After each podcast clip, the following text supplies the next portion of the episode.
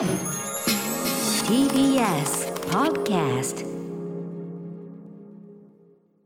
はい月曜日です。熊崎さんよろしくお願いします。よろしくお願いします歌村さん。熊崎君いかがですか？お仕事の方は。いやまあ順調に仕事の方はさせていただいてますよ。それは順調でしょ、い、やそれはあの社員ですからね。そういうそういうことじゃなくて、い、やなんか最近仕事したみたいなあそうですね、うんうん、それこそ昨日一昨日とバレーボールを、うん。まあ一昨日 TBS で中継あったんですけれども、はいはいはい。有明アリーナっていう東京オリンピックで実際にうんうん。バレーの会場として使うところで、はいはい。まあちょっとオリンピックがどうなるかわからないんですけど、ちょっとねいよいよわかんなくなってきたけどまあうん。3か月も切ってきてるということで、はいはい。まあそのオリンピック仕様のテストマッチっていうのをですね、はいはいはい。やりまして、まあそこの取材行ったりとなるほどか、ね。こいろいろはしてれたんですけど。ねだからこのさ状態の中でコロナウイルスさ、まあ感染拡大止まらぬ中でですよ。今また増えてますしね。うん、あのもちろん選手の方々も、はなんというのかな落ち着かない中でやってるでしょ。当然それをね用意する番組側熊崎君側もまあ大変ですよね。こうどのぐらいねそういう心持ちでやれな何事もこう準備ができないというような状況でもあ何るし、ね、時本当になくなるかもしれないっていう恐怖とも選手たちは戦ってますし。だからね、もうこれに関してのね、あのあああすべきじゃないの、こうすべきじゃないの、まあ、あちこちで言われてるんであれですけど、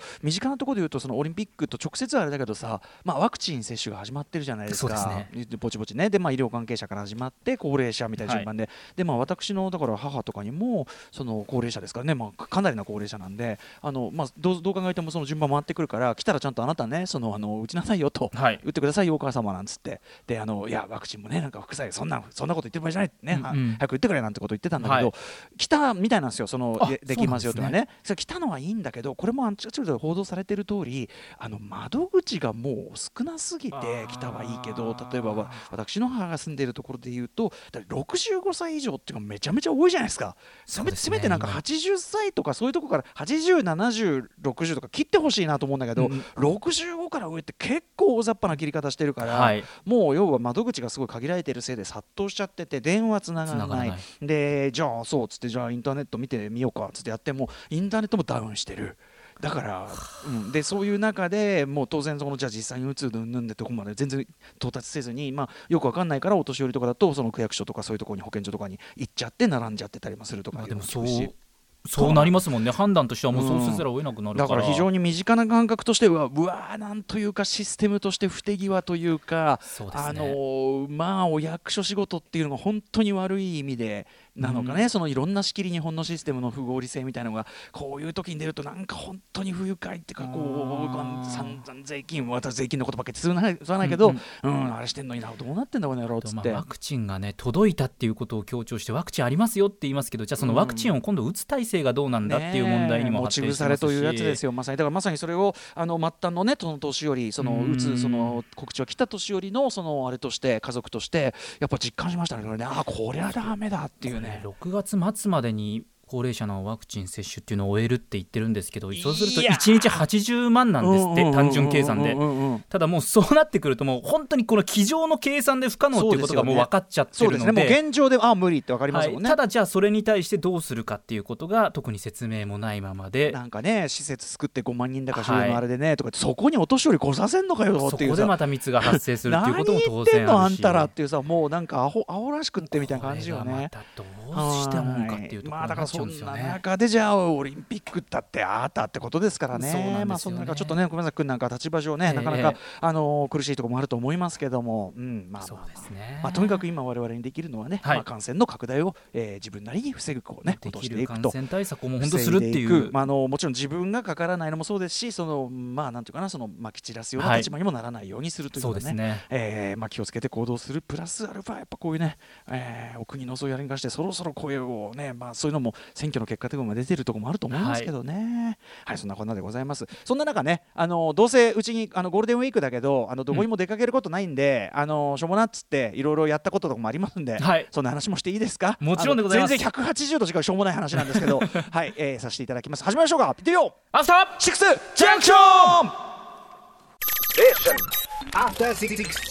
5月3日月曜日ゴールデンウィーク真っ只中となっています。今日憲法記念日です。時刻は6時5分になりました。ラジオでお聞きの方もラジコでお聞きの方もこんばんは。TBS ラジオキーステーションにお送りするカルチャーキュレーションプログラムアフターシックスジャンクション通称アトロク。はい、えー、パーソナリティは私ラップグループライムスターの歌丸です。本日は所属事務所スタープレイヤーズ会議室からリモートでお送りしております。そして月曜パートナー TBS アナウンサー熊崎和人です。はい。まああのーぼちぼちねこの週末まああの実はライムスターとしてねあの MTV アンプラグドもはい。リリースもして、まあプロモーションもちょいちょいやったりとかあととあるまたね新たなレコーディングといいましょうかね仕込みなんかをちょいちょいやってたりもするわけなんですがお。詳細はまたね追って発表する中で、まあとはいえまあゴールデンウィークねまあ世の中的にももうねあのお店もやってなきゃ会社もやってないってことでですね。まあしょうがねえからうちにこもってねまあそのうん。うん配信のあれとかで見てたりするわけじゃないですか、はい。そこで結構ビッグタイトル的に世界的に今もうめちゃめちゃ話題になってますけど、はいはい。Amazon プライムであの配信が開始され開始された、えーマイケル・ B・ ジョーダン、まあね、クリードなどでおなじみ、うんうん。マイケル・ B・ ジョーダン主演トム・クランシー原作そして我々的には、えー監督ステファノ・ソッリマそして脚本にテイラー・シェリダン、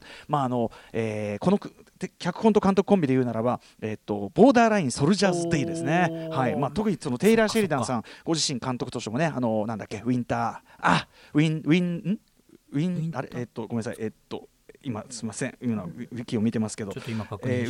ウィンドリバー、ウィンドリバー、ウィンドリバーっていうね作品の監督とかもやったりとか、あの我々的にはねすごく要するにアクション映画、アメリカアクション映画のえっ、と最新の担い手として割とこう注目しているこう、うんうん。夫人でございまして、それがしかもマイケル B ジョーダンでということで、すごく楽しみにしていたこのウィズアウトリモースというですね、まああのポリティカルアクション、まあトムクランシーなんでね、あのポリティカルアクションというのに名前を借りたまあヒーローお大人向けヒーローものみたいなことだと思ってください。まあ今回のも割と分かりやすい復讐譚でもあったりして、はい、えーがアメアクション対策、えっ、とウィザウトリモースというのがはいえっ、と公開されてアマゾンプライムで公開されて。Amazon プライムか。そうなんですか。よ。えこれって熊崎君見れる状態？見れる状態なんですけど、うんうん。これがまたですね配信 Amazon プライム最近開いてなかったなっていう反省を今してます、やっぱ Netflix とか UNEXT とかにちょっと行きがちになってる自分がいて、あのもちろんねあの先週の HBO のあれもあったりして、はい。僕はあの HBO のそのあれのやつもすごい見まくってて例えばあのなんだっけえっとナイト・オブナイト・オブ・キリングとかはい。全部見てですね、ようやくあの事件の顛末が全部一応あの知れてすごく今ほっとしてるところなんでほっとなんだけどまあねあの一応の顛末が終わったっていうシーズン1みたいな感じだったしあとある家族の肖像っていうねあのデレク・フランん？デレク・フランス？ん？デレもうダメだもう。なでシアンフラデデレク・シアン・フランスさんね。あのーブルーバレンタインなどでデレクシアン・フランスさん。あのブルーバレンタイン。もうダメだ。全然何も出てこない。いやいやいやいやうちで寝転がってテレビ見てるんだけどこういうことやっちゃうんだけど。あのでやってるであのマーク・ラファローが一人二役やってるある家族の肖像ってこれもすごくまああの最初の序盤に2話ぐらい見て先週の状態だったんだけど、はい。続き見てたらやっぱそれもやめられなくなっちゃったりとかしてるんだけど、まあ、そんな中そうまさに Amazon プライムパッつけたらそのイザートリモース。配信開始になっててそうか。うぎゃーってなってだからアメリカ本格で4月30公開でだから僕的に気づいたのは5月1日になってからうぎゃーってなってでやっぱその世界的に多分みうぎゃーってなった人が多くて一気にこうアクセスが集中したのか俺最初に回し出したらはい。音だけ流れて映像が来ない時ってそういうのない？なんか普通ありますありますあります。でさでもさ初めて見る映画だからさはい。こう分かんないわけよこうやって始まってボーンっつってね。そっかそれが演出なのかピシャピシャパションうんピシャピシャから音が鳴ってるわけ暗い 中で。あなるほど。これはね斬新な。これはその最初にねこう暗闇の中で進んでこれがパッとこうつくみたいなそういうことなのかなと思ったけど。だいたい1分30秒ぐらい過ぎたところで、はい。これはおかしいだろうと。これは何らかのトラこブルれはおかしいだろうと思ってあのもう一回こう再起動してみたりとか。でもそんぐらいやっぱ多分み集中集中してる。うん集中してたと思うんだけどさ。世界的にも同じタイミングなんですか？こう多分公開タイミング同じなんじゃない？そうそうそう4まあそれは月そうだ。30だからそのなんだ日付の変わる流れで、はいはい。だからアメリカで4月30公開だけどなんとかでみたいな感じだね。でもほぼほぼ。うん、俺の考えると5月1日公開って感じだったから日本だとそういう感じなのかなだから。まあ、とにかくそんな感じで世界同時のあれだから集中してて、まあ、で見たわけそれで。はい。まあだからちょっと熊崎君も見てそのあのあんまりお子さんがねいるようなご家庭で見るようなところじゃない夜の時間がありますんでなかなかあ夜のね、はい。結構ハードめなアクションではあるし、まあ、はい。はい復讐譚しかもあこれはそうですよ。そのねあの妻子ある身としてはなかなか厳しい感じの復讐譚ではあるんですそうなんでですか？そういうことですよ。おもう鬼と化す熊崎和人ですよ私あらすじとかも全く把握してないんでそういう、まあそれが私が鬼と化す、うん、そうそう発端でもあったりするんですけどただとにかくマイケル・ B・ ジョーダンさん今最もねあのセクシーな男なんても言われててですね、そのコーチとかのねあのアンバサダーとかも務めてたりしてさ、はい。あのブランドのコーチもめちゃめちゃかっこいいじゃないですか。かっこいいですね。まあハンサムだし、うん。でその作品選びもすごいよくってさこれまでもね、はい。あのまあクリードもそうだしその前ののフルートベール駅でも良かったしねとかね。黒い司法なんても素晴らしかったですね。で今回のあれでもね何がすごいってマイケル・ビジョーダンね、肉体美。わあのね筋肉がもうなんつうのかな。あのシュワルツェネッガー的なボディービル的なこう、外に膨らましていくタイプのでかくなり方っていうよりは、うん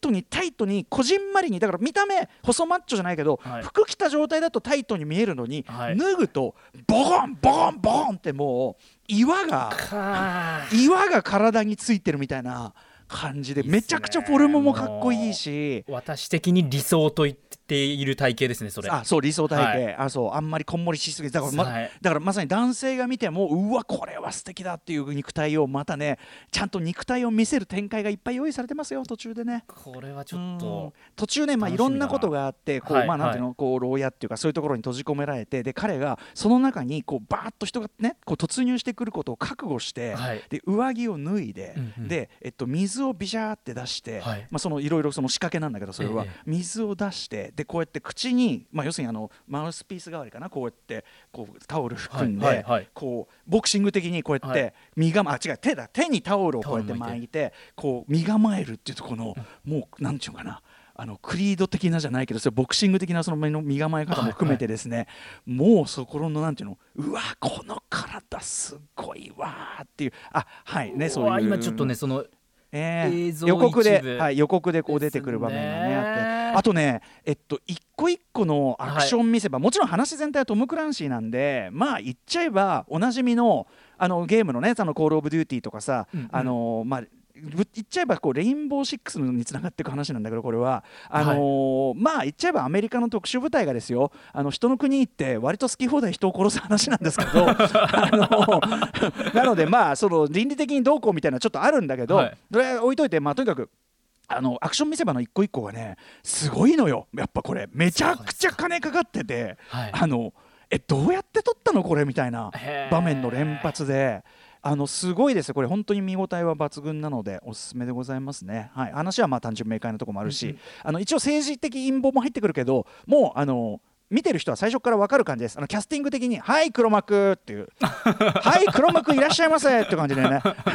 うん、でそこに別に特にひねりもあんまないんで、はいはい。あのまあ、そういう感じで単純明快に楽しめるところもあったりしますんでね、ありがとうございますね。はい。ということであの「ウィズ・アトリモース」はい。見ましたよなんて話もあります。あとそうだな。これあのお知らせしといた方がいいですかね。今週ねはい、今週今日あの今日から始まりますカルチャー先生ウィークということで、はい。まあゴールデンウィークでねあのこの番組初めて聞かれる方とかもねね。まあ4月からね増えるということであの素朴な質問を受け付けておりましたがそれのさらに拡大版ということでこの番組が扱っているさまざまな各ジャンルのカルチャーの専門家の方に、えっと今更聞けない質問をガンガンガンガン答えていただこうという特集を今週1週間やるということになっております。はい。カルチャートークンぶっ通しですからね。そうですね、じゃあラインナップどんどんご紹介していきましょう、はい。まずは今日月曜日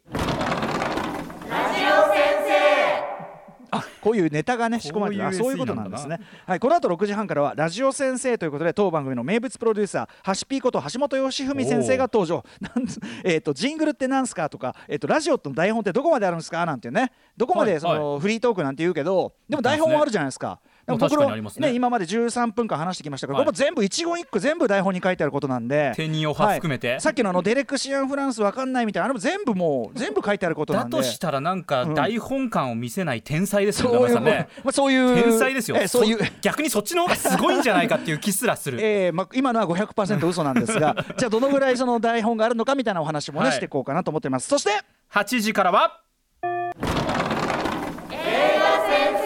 音の出し方が下手だろどう今。なんかトラブったぞ。下手くそでしょ、えー脚本映画監督、えースクリプトドクターの三宅龍太先生が登場、えーまあまあともちろんねこの番組映画に関してもいろいろ扱っておるわけなんですが、えースリラーとサスペンスの違いって何？とか、えーそもそもねスクリプトドクターって何ですか？これはい何度もね三宅さんお答えになってると思いますがなどなど映画に関する今更聞けない質問にも答えていただくということになっております、えーまあ三宅さんはねあの、はい。生徒さんに教えてらっしゃる方ですからね普段からね、はい、非常に教え方うまいんじゃないでしょうか。はい。そして明日火曜日は？アニメ評論家の藤田藤津亮太さんが登場しております、えー作画監督ってどういう仕事をしているの？っていうねどんだけ重要な仕事なの？とかあと作画崩壊なんて聞くけどそれどういう意味なんですか？とかね、まあ、アニメに関する、はい。えー素朴な質問を送ってください。そしてもう一方火曜日に登場するのは？はい。まあ、私がねライムスターヒップホップグループ所属しているということもありまして、まあ、ヒップホップの話題非常に多いですから、音楽ライター渡辺志保さんにおお招きしまして、えーラップにおけるライムフローどういうこととかね、えーオールドスクールってどういう意味ですかとかねオールドスクール指す範囲これ説明しがいあるよ。はい、えーなんて質問を待っております。そして5日水曜日はいこの番組ねあのライブコーナーでよく DJ の方来て DJ ミックスしますなんてことははい。よくやりますけども、今日もまさにそうですけどね、うん。えーまあ、DJ のことって皆さん分かってるようで分かってないこと多いんじゃないでしょうかね。はい。ということでライムスターから DJ ジンさんをお招きして、はい。まあ、例えばその DJ ジンさんはヒライムスターのバック DJ でもあるけど同時にクラブ DJ としても活躍してる。そね、その DJ、DJ どう違うの？あるいは DJ 松永が DJ の世界大会で優勝しました。その DJ とどう違うのとか。分かってない分かってない人いるんじゃないですか？とかねあとねスクラッチなんかしてアナログレコードこうやってこすったりしたらどんどんどんどん減っちゃうんじゃないですか？どうすってるんですか？とかね、えーそんなような質問ね。素朴な質問を受け付けております。そして水曜日は夜8時特別企画ヒップホップと生演奏の歴史を知れば MTV アンプラグドライムスターがもっと楽しくなる特集ということで、えー、と4月28日にリリースされたばかりライムスター MTV アンプラグドをめぐるそのヒップホップと生演奏の歴史と、えーそのなんていうかなロジックを紐解いていく。まあある意味、えっとヒップホップ生演奏先生ですよ。はい、えー特集となっておりますこちらライムスターからマミディさんそして MTV アンプラグドでバンドマスターを務められました竹内和武さん、えーこの方がお二方からお話を伺っていこうと思います。そして、はい。まだまだ行きましょう。6日木曜日は？ゲームジャーナリストのジニさんが登場です、えー FPS って何？まあね今もう主流ジャンルね。FPS ついてるけどどういうことなんですか？とかスマホの無料ゲームってどうやってマネタイズしてるんですか？っていうねどこでどこで私はお金を取られるんでしょうか？みたいなね。あーなどの質問に答えていきます、そしてもう一方木曜日に登場するのは？さっきのジンギさんはゲーム先生で今度はゲーム実況先生。ねややこしいですけどね。配信者の釈迦先生が答えてくれます。ゲーミング PC が欲しいけど高くて迷っているとかゲーム配信でお金を稼ぐって具体的にはどうするのなどどんな質問でも構わないのでえ送ってください、はい。それぞれのカルチャー先生への質問はアフターシックスジャンクションのメールアドレス歌丸アットマーク TBS.CO.JP までお願いします。件名のところに映画先生の質問ですとかラジオ先生の質問などジャンル名を書いて送ってください。たくさんの質問お待ちしております。それではさまざまな面白を発見して紹介するカルチャーキュレーションプログラムアフターシックスジャンクション今夜のメニュー紹介です。はい先ほどもご紹介しましたこの後すぐはラジオ先生です。当番組の橋本プロデューサーがお答えします。はい、そして7時からは日替わりでライブや DJ プレイをお届けする音楽コーナーライブディレクト。今夜のアーティストはこちら。